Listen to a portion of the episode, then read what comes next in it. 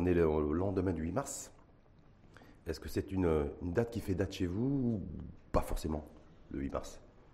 C'est une date importante puisque c'est la date où on célèbre les droits des- de la femme.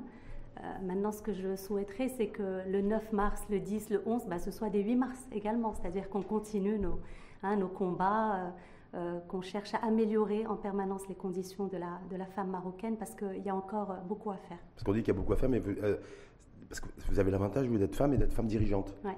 Donc le, effectivement, le, le pourcentage de femmes dirigeantes, managers ou chefs d'entreprise reste relativement faible. Bah oui, c'est le moins que l'on puisse dire. Et euh, alors, d'un côté, il y en a qui disent, mais en même temps, on a avancé, on a progressé, Ouais. le leadership féminin, dans le monde de l'entreprise, mais en même temps, voilà, on, a- on accuse beaucoup de retard.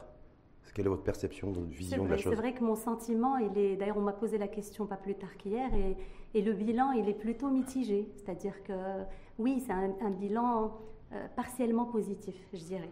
Pourquoi? Parce qu'aujourd'hui, euh, vous l'avez dit, je dirige un, centre de, recherche et développement.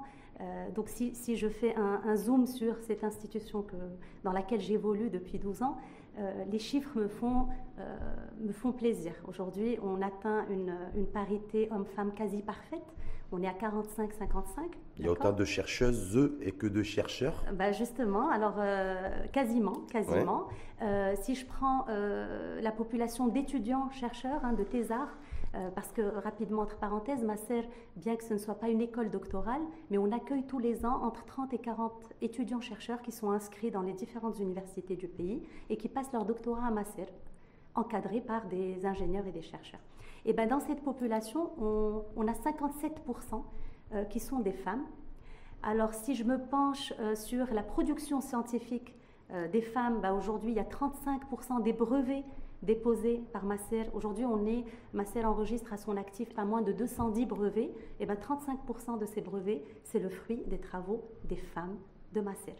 Euh, si je viens également euh, aux publications scientifiques, c'est plus de 50% des publications qui sont. euh, Donc les le femmes fruit- performent. Donc les femmes performent. Aussi bien Et- que les et- hommes Et moi, je dirais que, je dirais limite que le- la science appartient autant aux femmes qu'aux hommes. Très souvent aussi. Alors, alors ça, donc ça c'est le- l'exemple de Masser. Maintenant, euh, à travers euh, mes- mon poste de responsabilité, mes missions à Masser, j'ai eu l'occasion, j'ai eu l'honneur même de, de croiser des femmes euh, exceptionnelles, euh, des femmes euh, présidentes, euh, doyennes d'universités, publiques, privées, des femmes qui dirigent des fonds d'investissement, des technopoles industriels. Euh, euh, des femmes qui dirigent des, des importantes industries pharmaceutiques hein, Mhm. euh, marocaines et, et on en connaît. Euh, par ailleurs, il n'y a qu'à voir le dernier gouvernement, ça a été quand même la, la jolie surprise avec le nombre de femmes ministres. Euh, ce même gouvernement nous a même offert une, une féminisation inédite au niveau du poste de, hein, de- Du ministère de l'économie et des Finances. avec Madame Ftah. Juste en préparant, en préparant l'émission, je suis allé sur votre portrait Facebook Oui, qui est public, oui, donc j'avais le droit. Oui, c'est la sûr. data disponible. évidemment. Et j'ai vu que vous avez rendu hommage, vous, euh, Nawé Chalebi, à votre maman. Oui. Est-ce qu'il y a quelque chose de Ma maman, particulier? ma maman, yarhamha, était, euh, bon, elle était professeure universitaire.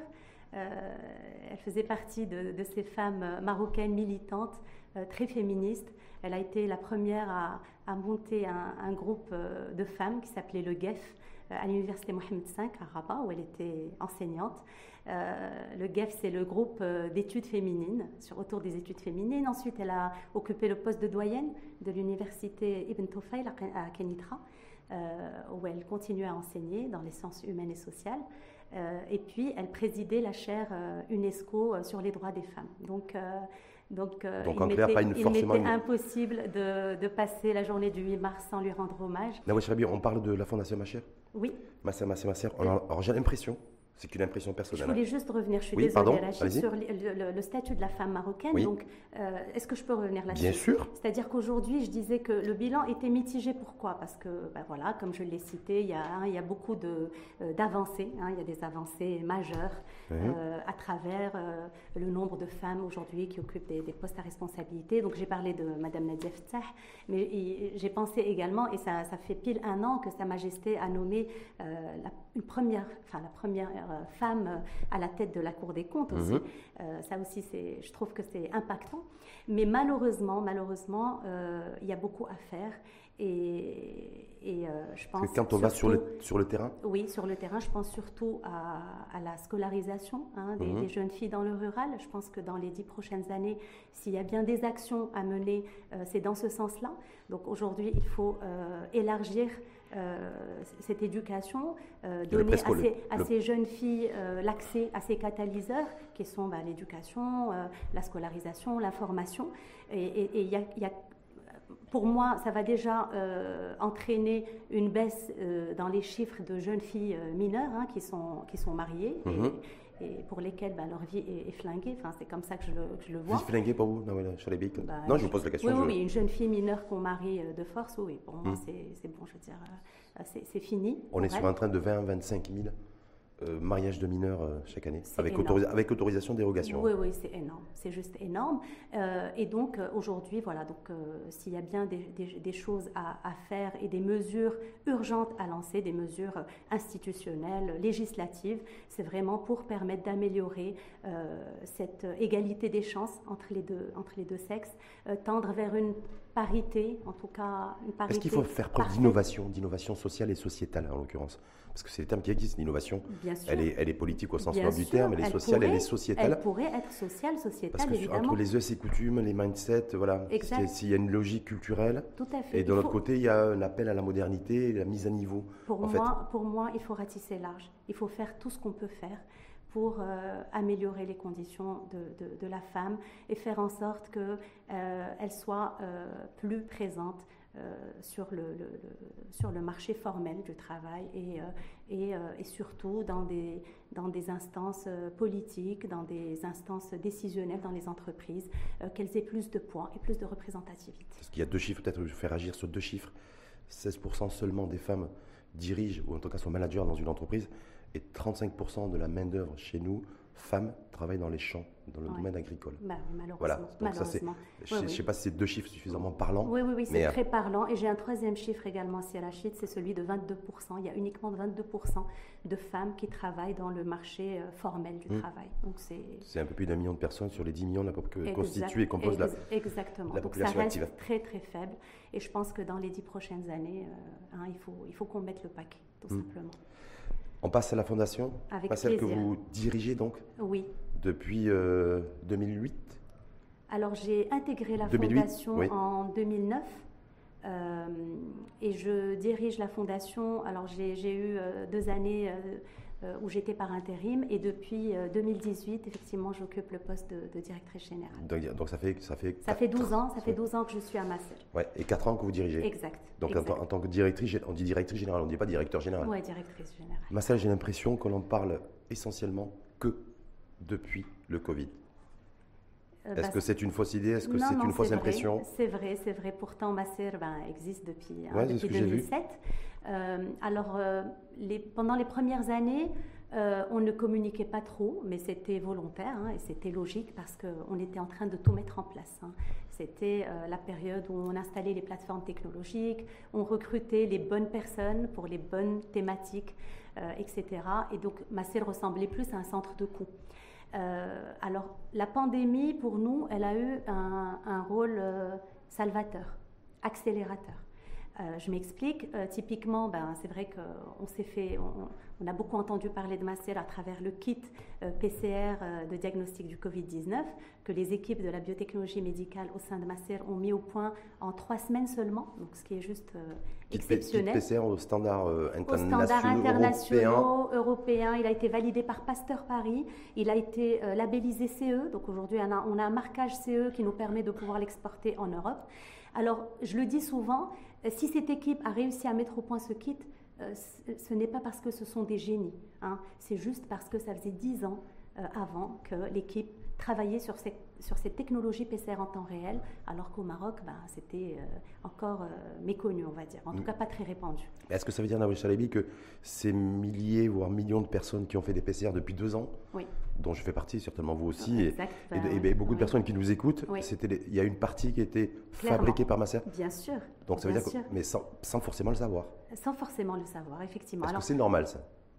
Ben écoutez, écoute, non, c'est pas normal, c'est pas normal, mais, mais en tout cas, je te confirme aujourd'hui que, Moldiag, donc c'est la start-up qui émane de Masser et qui est spécialisée dans le diagnostic moléculaire et qui a produit et commercialisé ce kit du Covid-19, aujourd'hui a produit un peu plus de 3,6 millions de tests. Et on, a, euh, on est très heureux, très fiers de pouvoir euh, fournir l'ensemble du réseau du ministère de la Santé. Et je tiens à, remercier hein, le ministère qui a fait confiance euh, à Masser, euh, la DMP également qui a permis d'enregistrer ce, test. Dans des délais, parce que très souvent les opérateurs du secteur se plaignent des délais trop longs eh ben, de la DMP, les, la direction les délais, Les délais étaient très longs. Et d'ailleurs, il y a un kit qui avait été déposé bien avant cette pandémie, c'est celui de la leucémie, qui avait été déposé à la DMP, mais qui malheureusement n'avait pas été validé dans les temps, mais parce que, bon, il y a des procédures. Sur l'efficacité, parce que le RT-PCR, partout dans le monde d'ailleurs, surtout à l'époque où, où il y a une flambée épidémiologique, c'était sur l'efficacité. Il y avait la question du prix euh, chez nous, parce qu'il y a eu un moment où vous avez une, une grande sociale, mais il y avait sur l'efficacité de 20 à 30% de faux positifs. Est-ce que, c'était, est-ce que les tests fabriqués par, par Masser étaient concernés par ce... Alors pas du tout. Les tests euh, fabriqués par Masser, euh, aujourd'hui, non seulement ils ont donc été validés par l'Institut Pasteur de Paris, et aujourd'hui, si vous rentrez sur le site de l'ANSM, vous allez trouver le, kit Masser, d'ailleurs c'est une grande fierté, qui est répertorié au même titre que les kits euh, commerciaux étrangers, hein, américains, européens, etc. Et donc, il, a, il réunit les, les mêmes critères de performance que les meilleurs kits euh, qui sont euh, produits au niveau international. Et je dirais même, euh, j'assume, qu'il est même plus efficace que la plupart des kits qui étaient importés au Maroc et qui étaient utilisés. Et quand vous dites ça, vous vous basez sur quoi pour dire ça? Bah, pour dire qu'effectivement l'efficacité était même plus ça, importante. C'est les experts. ah non, mais c'est pas. Donc, donc il y a une, sur une réalité scientifique. Moi, je suis une petite financière. C'est plutôt les grands experts scientifiques qui ont fait une évaluation.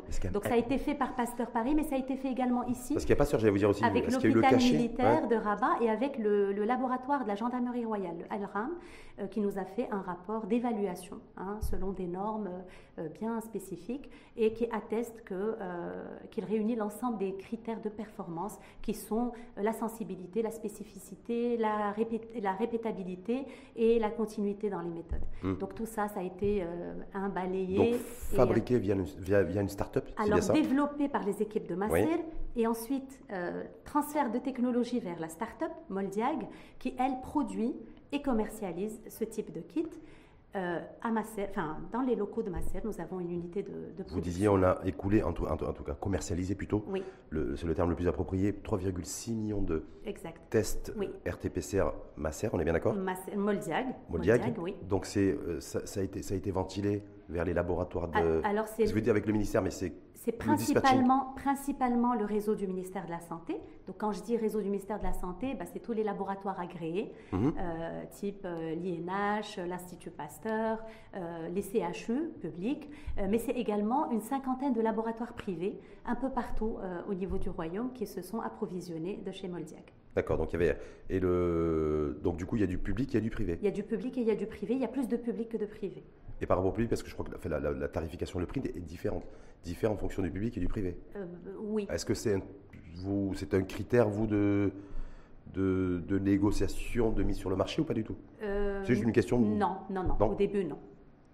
Non, ce n'était pas, pas un critère. Non, c'était pas un critère. Voilà. C'est, par contre, je voudrais juste revenir sur la capacité de production. On n'en a pas parlé, mais Moldiag aujourd'hui a une capacité de production qui peut aller jusqu'à 6 millions de tests par mois.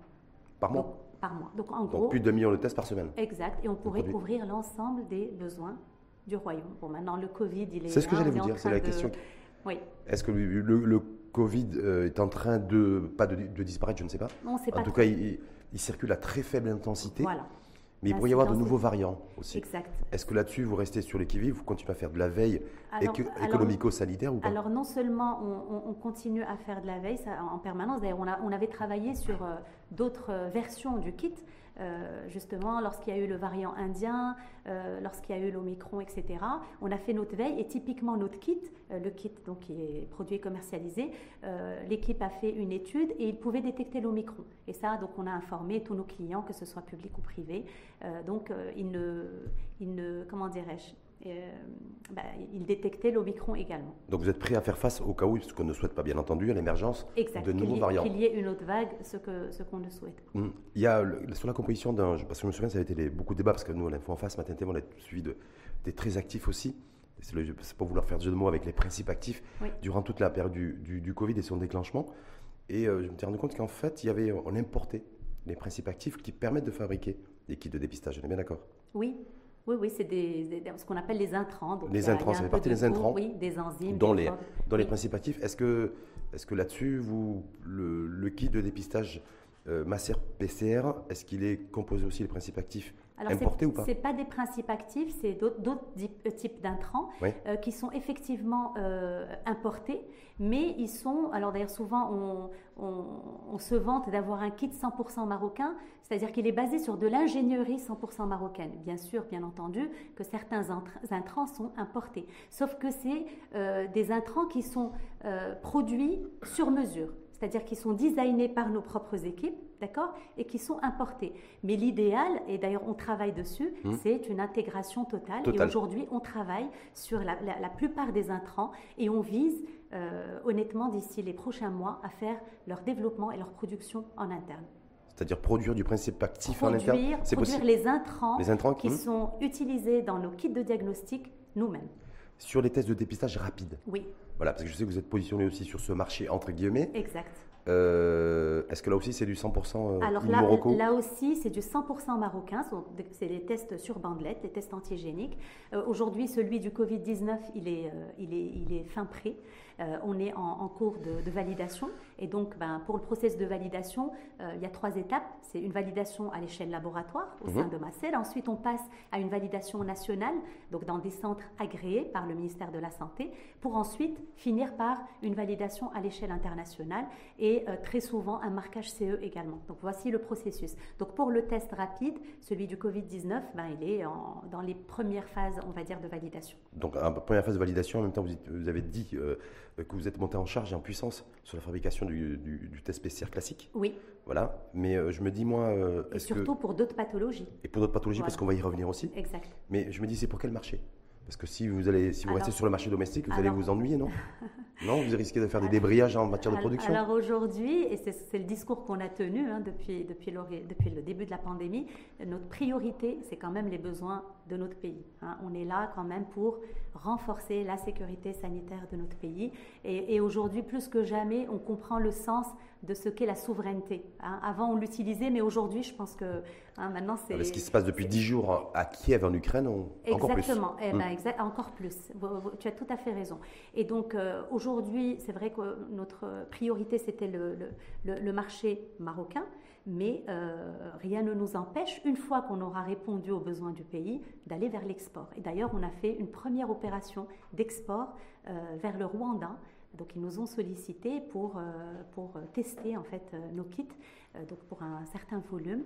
Et euh, l'opération s'est très bien passée. Euh, ils sont très satisfaits du kit et de sa, et de sa sensibilité, spécificité, etc. Et de son coût aussi, parce que plus on s'ouvre à l'international, plus on s'ouvre à la concurrence. Eh et, ben, et ben, on était largement compétitif. Hum. Même, si, même si le Rwanda est, c'est en Afrique de l'Est, donc il y a c'est à des milliers de kilomètres de, chez nous. Exact, et on a eu beaucoup de mal euh, parce que ben, les kits PCR, ça doit être conservé à moins 20 degrés. Hum. Et il n'y avait pas de vol direct avec la, conjoncture, etc. Mais on a quand même réussi à, être compétitif. Et aujourd'hui, ben, l'idée, c'est d'élargir cette, euh, cette tentative à d'autres pays en Afrique. D'ailleurs, on avait reçu, j'en profite juste pour euh, t'informer, qu'on avait reçu le directeur du CDC Africa. Le CDC, c'est le Control Disease Center, qui nous a rendu visite il y a quelques semaines.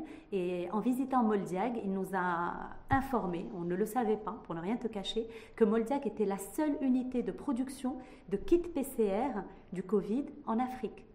Il n'y avait même, pas au Sénégal, à Dakar Même pas, même pas au Sénégal. qui avait été Même pas en Afrique du Sud. Et on était franchement très très étonnés et en même temps très fiers. Hum. On reste toujours un peu sur le terrain de la souveraineté sanitaire. Oui. Euh, si vous permettez, parce que moi je me dis, d'un côté, bon, il y a Masser qui est positionné sur euh, recherche, développement, production et commercialisation de tests de dépistage qui peuvent, être, qui peuvent s'adapter à d'autres euh, maladies infectieuses, si j'ai bien compris. Tout à fait.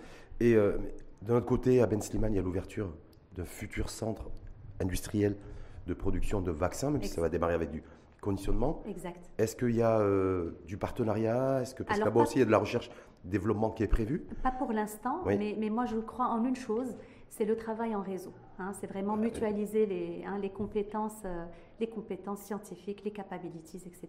Et aujourd'hui, avec cette pandémie, euh, le pôle de biotechnologie médicale, aujourd'hui, il a été scindé en deux. Donc, nous avons une équipe qui travaille sur les kits et dispositifs de diagnostic, d'accord? Mhm. euh, Et une deuxième équipe, toute récente, qui, elle, va plus travailler sur tout ce qui est prévention et thérapeutique.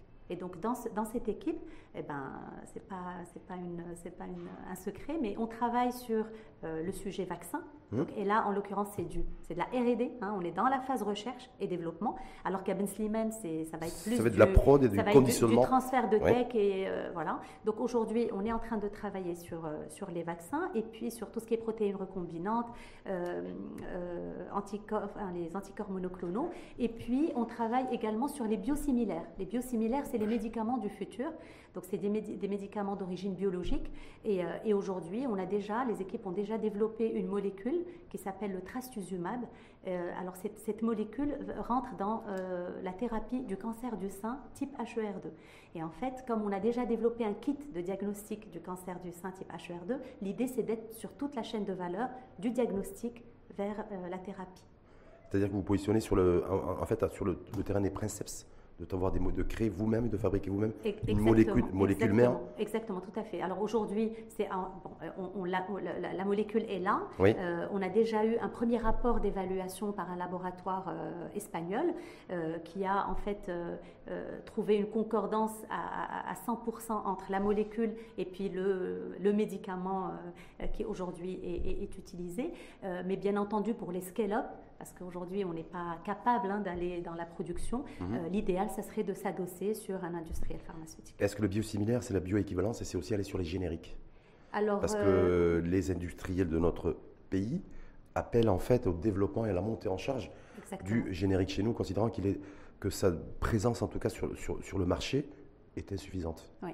Est-ce que là-dessus aussi, voilà, vous dites, d'un côté, on est sur le principe, si on peut aussi nous-mêmes avoir notre propre molécule mère. Peut-être. C'est l'avenir qui nous le dira. Je fais ça parce que moi, je fais beaucoup de débats en recevant beaucoup de vos confrères et consoeurs, je peux le dire, de, l'industrie pharma. Donc je me dis, voilà. Bien sûr, je me dis euh, que je déplore aussi, que je regrette aussi le fait qu'il n'y ait pas forcément de synergie, de coordination, de travail en réseau. Donc, euh, exactement, exactement. Donc avec, le, avec le, projet futur industriel de vaccins à Ben où il va y avoir de la R&D aussi, ben, il va y avoir convergence. On, espère être euh, embarqué hein, à un moment ou à un autre sur, euh, sur un sujet euh, qui pourrait être d'intérêt commun, évidemment. Complètement. L'industrie pharma, parce qu'on va, on va aller sur le terrain aussi de la, un, de la souveraineté sanitaire et deux, de l'innovation, parce que c'est le, le, cœur de métier, le cœur d'expertise de ma serre, si j'ai bien saisi.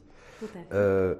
Est-ce qu'il y a des. J'ai vu qu'avec la Profond, le laboratoire La Profond, il y a une convention de partenariat qui a été signée il y a quelques jours, mais globalement, avec l'écosystème de l'industrie pharma chez nous, est-ce qu'il y a bah, de vraies connexions, de vrais travaux C'est tout récent, c'est tout récent, pour ne rien te cacher. Euh, c'est depuis la pandémie. Je pense que même euh, les industriels pharmaceutiques, aujourd'hui, ils sont, ils sont beaucoup plus sensibles à ce sujet de RD, même si la plupart en faisaient, mais aujourd'hui, ça devient une, Hein, une nécessité absolue, mhm. euh, surtout bah, quand tu parles de souveraineté, euh, bah d'indépendance, etc. On n'a plus le choix. Mhm. Et, aujourd'hui, c'est vrai qu'on a été approché par, euh, par plusieurs acteurs de l'industrie pharmaceutique. On a identifié quelques sujets d'intérêt commun et, on va probablement monter des projets collaboratifs. Donc ça reste encore, hein, on, est en train d'étudier les possibilités. Non, parce que je me dis avec ce que le, on vient de vivre, ce que le monde vient de vivre et le Maroc vient de vivre, ça va être deux ans de, de crise aiguë d'un point de vue sanitaire, euh, il serait intéressant d'avancer beaucoup plus vite sur ce, sur ce terrain-là. Tout à fait, et on y est. On y est. Ouais, parce que l'industrie pharma, on le voit depuis, d'ailleurs, il se sont exprimés officiellement là-dessus. Sur les 20 dernières années, la production de médicaments made in Morocco a fortement chuté.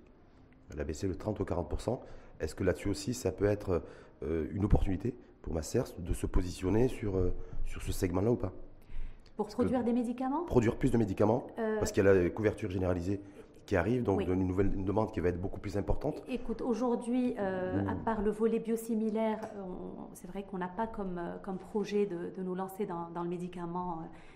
dans le médicament classique, on va dire, on n'est pas.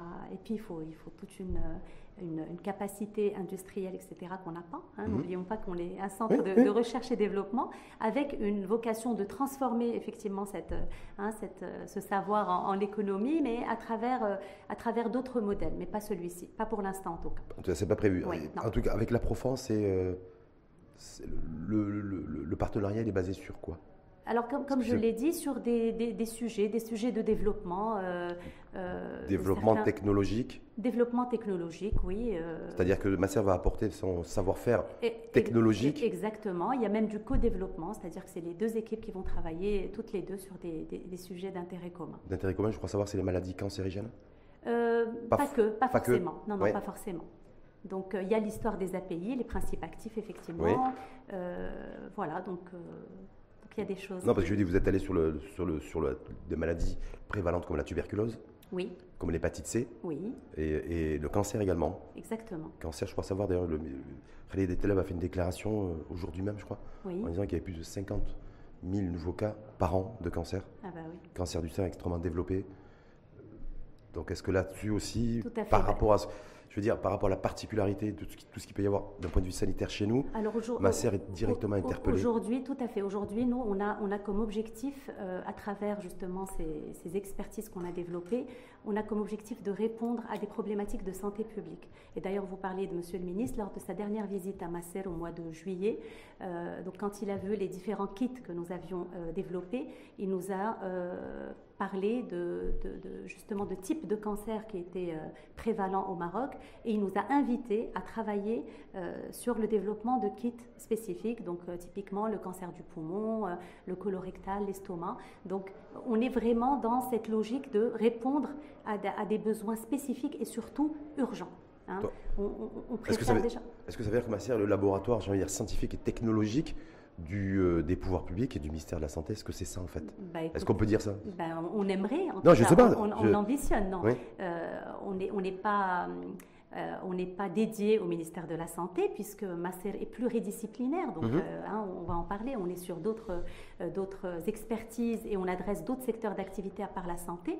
Mais aujourd'hui, on est, on, est, on est vraiment mobilisé, très motivé à pouvoir accompagner le ministère de la Santé euh, dans le développement de kits, euh, de kits ou de dispositifs de diagnostic ou toute autre euh, thématique qui intéresse la santé publique. Hmm. Ça, oui, c'est sûr. Parce que le centre d'intérêt, en fait, c'est quoi? C'est aussi de permettre à l'État, bien sûr, de préserver beaucoup plus ses populations, oui. mais en même temps de faire des économies. Exactement. Parce qu'on est, on est sur la médecine préventive, c'est bien ça? Exactement. Aujourd'hui, nous, à travers justement tous les kits qu'on a développés, non seulement on, on permet un accès plus large au diagnostic, hein, mhm. parce que hein, c'est ça aussi, euh, l'accès plus large au diagnostic, aux soins.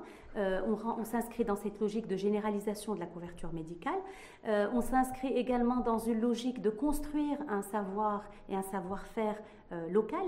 Hein. Aujourd'hui, on est en train de monter en expertise dans ce type de kit, de dispositifs de diagnostic, mais de dispositifs médicaux en général, parce que y a, ben, on pourra en parler, mais j'ai d'autres d'autres dispositifs médicaux dont on n'a pas parlé et qui sont très très très intéressants. Hmm. Typiquement pour la tuberculose. Je ne sais pas si tu me permets d'en parler. Tu la tuberculose et l'hépatite C, parce que j'ai vu que vous êtes positionné sur les deux. Très bien. Alors typiquement pour la tuberculose, l'équipe de biotechnologie médicale a développé donc le kit de diagnostic. Donc c'est un mhm. kit qui va être utilisé dans les laboratoires comme le kit Covid-19.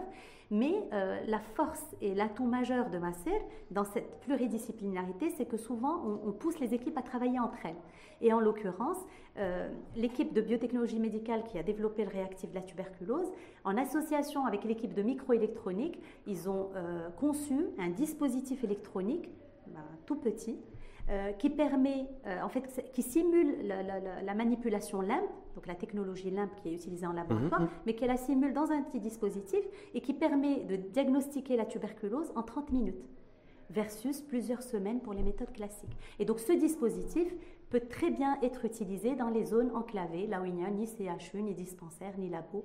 Et euh, ça, ça, va permettre d'élargir, encore une fois, l'accès au dépistage de la tuberculose. Est-ce qu'en même temps, ça va permettre aussi, est-ce que vous êtes en capacité de produire massivement, c'est-à-dire d'atteindre un certain niveau d'échelle en matière de production? Oui, on peut. Parce si que le besoin est là. La manière où vous présentez les choses, c'est pas un Lego comme ça assemblé, c'est que voilà, il, y a la possibilité de. Alors aujourd'hui, euh, pour ne rien te cacher, on en a peut-être cinq hein, qui sont euh, assemblés, testés, validés, mais on peut monter en puissance. Sans, aucun problème. Tout en préservant euh, la sécurité, l'efficacité. Non, évidemment, évidemment. D'ailleurs, ce même dispositif, il est en cours de marquage CE. Actuellement. Actuellement.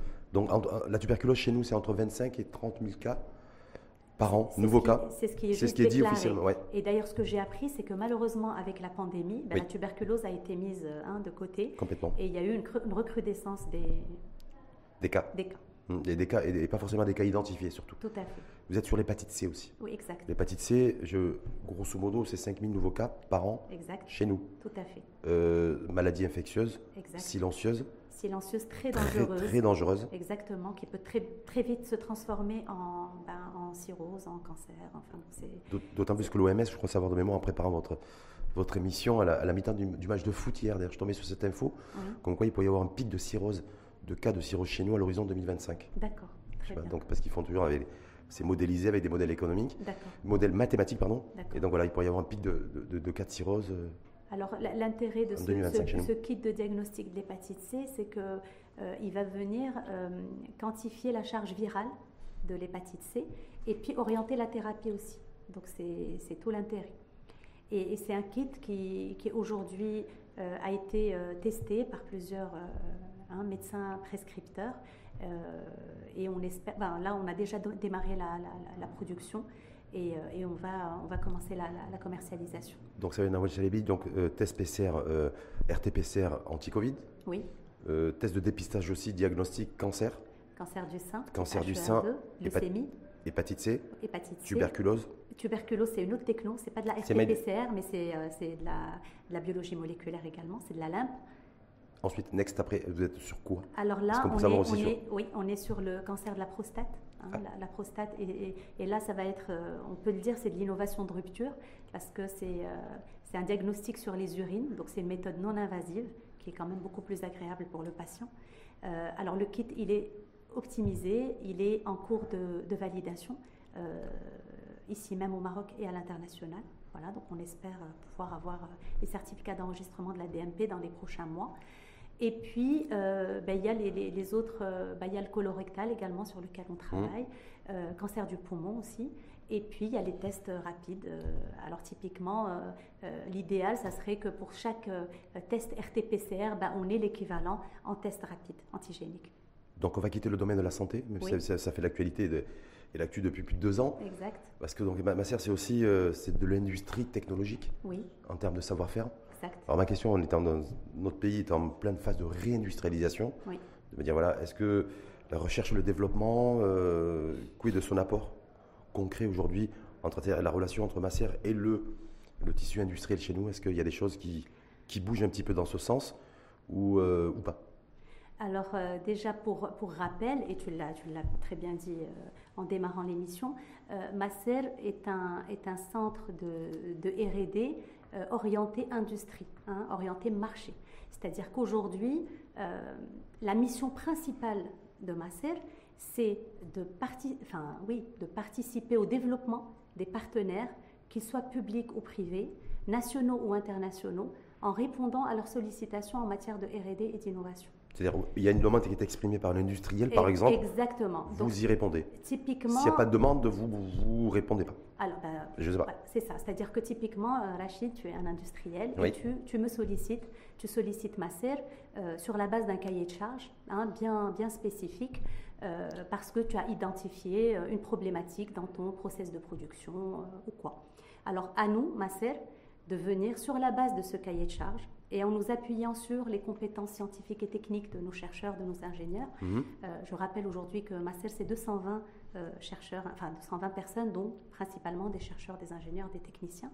Et donc, à nous de nous appuyer sur ces compétences, sur la plateforme technologique. Aujourd'hui, Master, c'est également des équipements de haut niveau euh, qui vont nous permettre de monter la solution hein, ou le produit innovant. Localement. Qui va localement sur de l'ingénierie 100% Est-ce qu'il y a de la demande, Nawali alors oui. Alors, voilà, parce que je sais qu'il y a le ministère de l'Industrie qui a mis en place une banque de projets d'investissement pour orienter un peu et inciter l'investissement dans le secteur industriel. Alors, pour, répondre, pour répondre à ta question, est-ce qu'il y a de la demande? Moi aujourd'hui, je suis à Massel depuis 12 ans et, je vais te le dire franchement, ce n'est pas évident de vendre de la R&D aux opérateurs économiques et aux partenaires industriels marocains. Ce n'est pas. Pourquoi? Tout simplement parce que la culture de l'innovation n'est pas encore suffisamment développée chez ses partenaires. Je ne veux pas généraliser, mais en mmh. tout cas, le mindset n'est pas, pas encore là et il n'est pas généralisé.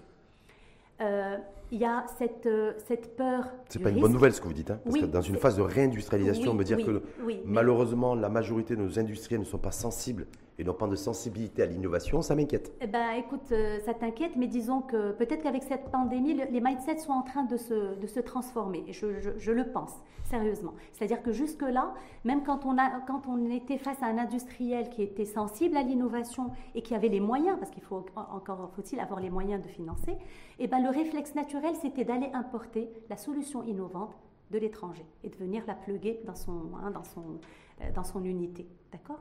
Et ça. C'est ce qui se fait parce qu'ils disent que ça coûte, c'est plus simple et ça coûte moins cher. Ça coûte moins cher, c'est plus rapide. Voilà. Mais c'est pas comme ça qu'on va arriver à développer notre pays. Aujourd'hui, pour développer le pays, il faut construire un savoir, et un savoir-faire qu'on va pouvoir activer industriellement. Parce que c'est ça l'objectif. Hein. tu parlais d'industrialisation. Mais complètement. Donc aujourd'hui, euh, bon, euh, quand je vois les, chiffres, hein, on est passé quand même de 10 contrats clients en, 2000, euh, allez, en 2011 à plus de 150 aujourd'hui. Donc aujourd'hui, bon, les, liens, les liens avec les opérateurs, avec le tissu industriel renforcé, se sont renforcés au fil des années. Aujourd'hui, on travaille avec la plupart des champions nationaux. Je ne sais pas si je peux les citer. Non, mais je, on, les devine assez facilement. N'est-ce pas? Alors bon, on travaille avec euh, Cozumar, hmm. avec les autoroutes du Maroc, avec l'ONE, l'ONCF, Mazen, euh, etc. Euh, maintenant, il ne faut pas se leurrer, notre plus gros client, ça reste l'OCP. Hein, hmm. le groupe OCP qui, lui, a une triple casquette parce que c'est à la fois le plus gros client, c'est le partenaire stratégique et c'est le bailleur de fonds. Si je comprends bien aussi, vous n'avez pas de PME ni de PMI, de, de, petites et moyennes entreprises. Au sein de Macer Oui, en fait, comme ah. client. Ah, comme ou, client. De, ou de petites et moyennes industries. Comme, client, euh, ça arrive, mais c'est très rare. Hmm. Non, c'est très rare. Parce que notre tissu, je le rappelle, est composé à 90% Exactement. de PME et de PMI. Non, non, c'est très très rare. Est-ce que c'est une question de financement? C'est intéressant, parce qu'on va parler aussi du financement de la recherche et développement, parce que ce n'est pas gratos, oui. c'est pas gratuit. Bien sûr. Euh, ça peut rapporter gros, mais c'est pas gratuit. On est bien d'accord Est-ce que c'est une, problème de, une problématique d'ordre culturel, c'est-à-dire de cette non-sensibilité suffisante à l'innovation et d'être engagé dans l'innovation, ou c'est une question purement matérielle et financière? Il y a les deux. Mais euh, effectivement, le volet financier n'aide pas. Et aujourd'hui, euh, force de constater que euh, bah, on manque cruellement dans notre pays de mesures incitatives hein, pour ce tissu industriel dont on parle, euh, d'aller investir dans la RD. D'accord? Aujourd'hui, tout le monde le sait, euh, la RD est non seulement budgétivore, mais chronophage. Hein. Mhm. donc il faut vraiment avoir les reins solides. Et aujourd'hui, c'est vrai qu'on. Mais en même temps, elle peut être mortelle si on n'investit pas. Exactement. Alors si tu n'innoves pas, tu, meurs. Ça, mhm. ça, ça, aussi, on le sait. Et aujourd'hui, je pense que le, les partenaires industriels ont compris que pour pouvoir, parce que finalement aujourd'hui le, nerf de la guerre c'est la compétitivité, donc pour mmh. pouvoir gagner en compétitivité, donc, il faut monter dans la chaîne de valeur et pour pouvoir monter dans la chaîne de valeur, il faut euh, s'appuyer sur euh, l'innovation, la R&D comme, euh, comme facteur clé. Mmh. Il n'y a pas le choix. Donc aujourd'hui, on manque de financement. il faudrait honnêtement penser à une, à une politique nationale de financement de la R&D, d'accord, en parallèle avec, qui va qui va englober également ces mesures. Une dimension fiscale, crédit, crédit, impôt, qui pourrait permettre de. Bien sûr, crédit impôt recherche ou d'autres mécanismes. Rien ne nous mmh. empêche de, de penser à d'autres euh, mécanismes. Et aujourd'hui, il y a également le volet appel à projet. Hein, les appels à projets, euh, ça vient euh, aider à financer des projets de recherche et développement. Mais même ce volet d'appel à projets, c'est, ça se fait de manière isolée par les différents, les différents ministères. C'est-à-dire qu'il n'y a pas une politique nationale euh, adossé à une vraie vision. adossé à une vraie vision. Vous avez fait, vous avez fait référence, d'ailleurs, vous avez cité les grandes entreprises de ce pays, ces champions, avec qui vous travaillez. Malheureusement, pas, pas cité tout le monde. Pas cité tout le monde, ils sont nombreux, mais bon, le problème, c'est que ceux qui ne sont pas nombreux, c'est les PME. Oui. Mais euh, est-ce qu'avec l'organisation euh, patronale, la CGM, est-ce qu'il y a des, oui, oui, oui. Il y a des choses qui se font. Oui, oui, on a signé. On a pas que signé, Non, non, non, justement, hmm. non. Les, conventions hein, qui se retrouvent dans les fonds de tiroirs. Non, on a signé une convention de, partenariat et on a démarré euh, des workshops avec les différentes fédérations Et, là, c'est vrai qu'il y a eu des besoins. On a commencé par la Fédération de la minoterie. Il y a eu des visites croisées, c'est-à-dire qu'on les a reçues. Nous-mêmes, on a fait des visites terrain. On a identifié des sujets. Euh, on a fait ça avec la plupart des fédérations euh, automobiles, aéronautiques, donc la chimie, Fédération de la chimie, mmh. plasturgie. aussi. Donc il y a des choses, il y a des choses qui sont dans le pipe. Euh, voilà, mais ce n'est pas suffisant. C'est pas suffisant. Est-ce qu'avec ce qui se passe en Ukraine et les conséquences de ce conflit armé, les choses doivent, doivent ou devraient s'accélérer? Je suis sûre que Parce que tous les sujets que vous venez d'évoquer, que ce soit le plastique, que ce soit les céréales, que ce soit le blé, que ce soit au niveau de tous les workshops, c'est des sujets aujourd'hui d'actualité avec une inflation galopante des prix. Donc est-ce que je me dis, voilà, est-ce que là, plus que jamais, saisir la balle au monde, ne pas regarder que la télévision pour s'informer de ce qui se passe à Kiev, mais de se dire voilà, je, comment je peux moi faire en sorte d'amortir un petit peu le choc si je le peux. Exactement, tout à fait. Et, c'est, et d'ailleurs, tu parlais de la banque de projets qui tombe à, pic. D'ailleurs, euh, vraiment, je, salue euh, l'initiative du ministère de l'Industrie. Il y a même une banque de projets dédiée aux dispositifs médicaux également, et, mhm. on, travaille également dessus. Et, euh, et, et dans cette logique, euh, il, y a, il, y a, moins de deux ans, on a créé Master Valor. Donc Master Valor, c'est euh, Valor pour valorisation. Donc c'est une société anonyme mhm. euh, qui est filiale de Master et qui va venir alors valoriser, investir et promouvoir tous les produits issus de la recherche et développement qui a été faite à Macer. Et donc aujourd'hui, ce sont plus d'une dizaine de véhicules de valorisation euh, qui sont là dans une logique. Alors, on est, il y a l'ancrage du Made in Morocco qui est très important à Masser, mhm. c'est-à-dire qu'aujourd'hui, on est euh, en permanence dans une logique de substitution hein, des produits importés par des produits fabriqués localement avec les mêmes performances. Le même niveau de qualité Le même niveau de qualité. Alors, euh, bon, je ne peux pas citer tous les véhicules, mais euh, je, vais, je vais te parler de Tecalga. Alors, alors, je reviens à Masser. Au niveau de la biotechnologie végétale au sein de Masser, les équipes ont travaillé depuis une dizaine d'années sur une expertise reconnue au niveau national et international en matière de valorisation des micro-algues marines et leurs mmh. différentes applications. Alors les microalgues, c'est ben, tout le monde connaît la spiruline. Mmh. Ça, c'est une des applications. Aujourd'hui, euh, il y a un travail qui a été fait sur tout le littoral marocain où il y a eu une collecte des, des, souches de ces différentes microalgues et chaque microalgue a des, une particularité et une spécificité propre avec une application euh, spécifique en fait. Et, et aujourd'hui, on a produit euh, un biostimulant euh, qui est destiné aux agriculteurs, avec des, résultats juste exceptionnels en matière de développement racinaire, foliaire, rendement. Euh, et c'est le premier biostimulant à partir de micro Qui peut être efficace aussi face à une année de sécheresse et, une optimisation de la ressource hydrique. Tout à fait, tout à fait. Ça prend en compte également ça. ça prend en compte tout ça. Et donc, euh, Tecalga, donc c'est le véhicule de valorisation qui est aujourd'hui en cours de production pour commercialiser ce type de biostimulant. Et encore une fois, c'est le premier biostimulant à partir de microalgues marocains. Et même au niveau international, il y en a très peu. C'est souvent à partir de macroalgues. Est-ce que ma serve de vie, donc ça fait plus de 15 ans vous êtes dans la recherche, le développement et vous montez en puissance depuis quelques années. Oui. Euh, montez en charge aussi avec ou grâce, je ne sais pas en tout cas, la Covid. Oui. Euh, est-ce que vous avez trouvé votre modèle économique? Est-ce que à la fin de l'année, quand on, si on fait un bilan comptable, parce que je sais que vous êtes audité aussi, vous êtes à l'équilibre ou pas? Parce que je me dis c'est beaucoup d'investissement. Oui, c'est beaucoup d'investissement. Beaucoup d'engagement financier. Exact. Alors déjà, comme tu me poses la question mmh. sur le financement, je vais revenir à l'origine hein, de, de, de Macer et du modèle tel qu'il a été imaginé par les, les pères fondateurs et puis les pouvoirs publics. Vous pouvez les citer aussi, les pères fondateurs, parce que c'est important. Les pères fondateurs de, de, Masser, bah, donc c'est Feu Mzian Belfri, mmh. euh, Ahmed Reda Chami et Rachid Belmokhtar. Donc c'est ces trois petites lumières aussi, ces petites cloupiotes qui, que nous avons dans notre paysage national. Pas les seules, mais bon. Qui en 2007, mmh. déjà à l'époque où franchement la R&D et l'innovation ne faisaient pas partie des sujets d'actualité, hein. aujourd'hui il y a un vrai engouement, mais euh, à l'époque euh, pas mmh. trop, et qui à l'époque non seulement se sont intéressés à la R&D, mais à une R&D appliquée et applicable et qui va créer de la valeur et de la richesse. Donc, je reviens à la partie financement. Donc, euh, les pouvoirs publics ont, alloué une subvention hein, mhm. euh, pour le démarrage de Masser, euh, qui était aux alentours de 300 millions de dirhams. Mais malheureusement, cette subvention, eh ben, écoutez, elle s'est arrêtée au bout de 5 ans. C'est-à-dire qu'à partir de 2013, euh, hein, on n'était euh, plus aucun. Il n'y avait plus aucun appui de l'État.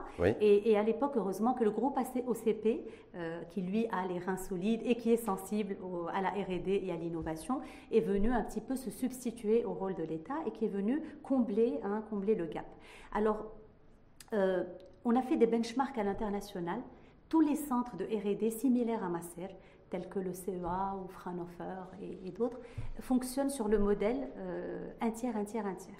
Ça veut dire quoi? Alors c'est un tiers qui viennent de l'État, de l'État, des pouvoirs publics, mmh. des pouvoirs publics et ad vitam aeternam, mmh, hein, mmh. sur toute la, durée de vie de, l'établissement. Un tiers, c'est des contrats clients, donc c'est avec des opérateurs économiques, des partenaires industriels, et un tiers, c'est les appels à projets, d'accord? Alors aujourd'hui, euh, nous-mêmes à Masser, donc euh, ben, on essaie de générer nos propres revenus, on essaie de vendre de la R&D aux partenaires économiques, etc. Euh, bon, c'est hein, pas suffisant. Les appels à projets, comme je l'ai dit tout à l'heure, c'est pas régulier, hein, c'est chaque année avec son lot de, hein, surprises. Et puis, il y a cette subvention de l'État qui, malheureusement, n'est pas là. Donc aujourd'hui, effectivement, c'est l'écosystème OCP qui vient, qui vient, qui vient, qui vient financer. Mais, mais aujourd'hui, le, business model de Masser, aujourd'hui, on a compris que c'est à travers les véhicules de valorisation, justement, c'est à travers cette transformation euh, de ce savoir qui a été accumulé, de, mhm. ces, de ces brevets qui ont été déposés. Et aujourd'hui, l'objectif, c'est de venir valoriser, exploiter ces brevets. Et d'ailleurs, à ce jour, il y a quand même 30%, 30 euh, de ces brevets qui sont exploités à travers ces véhicules de valorisation. Donc j'ai parlé de biostimulants, mhm. mais on est également sur de la production d'enzymes, des enzymes qui vont être euh, euh, utilisés pour des applications industrielles, dans le médical aussi. Et là encore, on vient substituer des enzymes qu'on avait euh, l'habitude d'importer. Donc on est également sur la substitution de pavés autobloquants. Tu sais, c'est les pavés de revêtement à base de caoutchouc pur. Bah, aujourd'hui, on a créé un véhicule qui s'appelle Pneuval et qui lui va venir recycler des pneus usagés et en faire des revêtements. Et, d'ailleurs, euh, aujourd'hui, on, travaille avec la SOREC. Tout ça avec un modèle économique derrière Avec un modèle économique derrière, avec, euh, avec plusieurs unités. Euh, alors, on est sur un véhicule qui va produire des PCB, des cartes électroniques. Là encore, on va peut-être être les seuls à, à le faire. Et donc, tout ceci avec un seul objectif, c'est vraiment de créer des revenus, créer de la richesse qui va être réinjectée dans la R&D. Hein. donc c'est pour créer un cercle.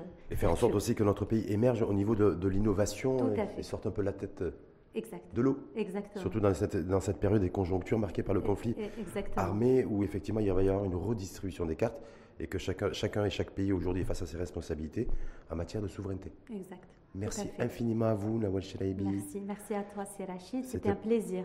Merci hein, pour l'invitation. Plaisir partagé. On peut le dire aussi, on aurait, on aurait dû, on aurait pu faire ce débat, même fois en face, il y a quelques mois, exact. ensemble. Mais bon, le choix du timing aussi, cette semaine du, euh, du 8 mars, même si euh, femme dirigeante, mais femme surtout femme engagée. Donc, euh, et vous l'avez prouvé. Merci. Important tout ce contenu dans le, le débat autour de la recherche, développement, innovation sur les choses extrêmement concrètes qui permettra au Maroc effectivement de franchir de nouveaux paliers de croissance. Merci. Merci à vous, Nawé Chalebi. Donc, je rappelle, directrice générale de la Fondation Masser. Merci beaucoup. À très bientôt et surtout bonne continuation. Merci.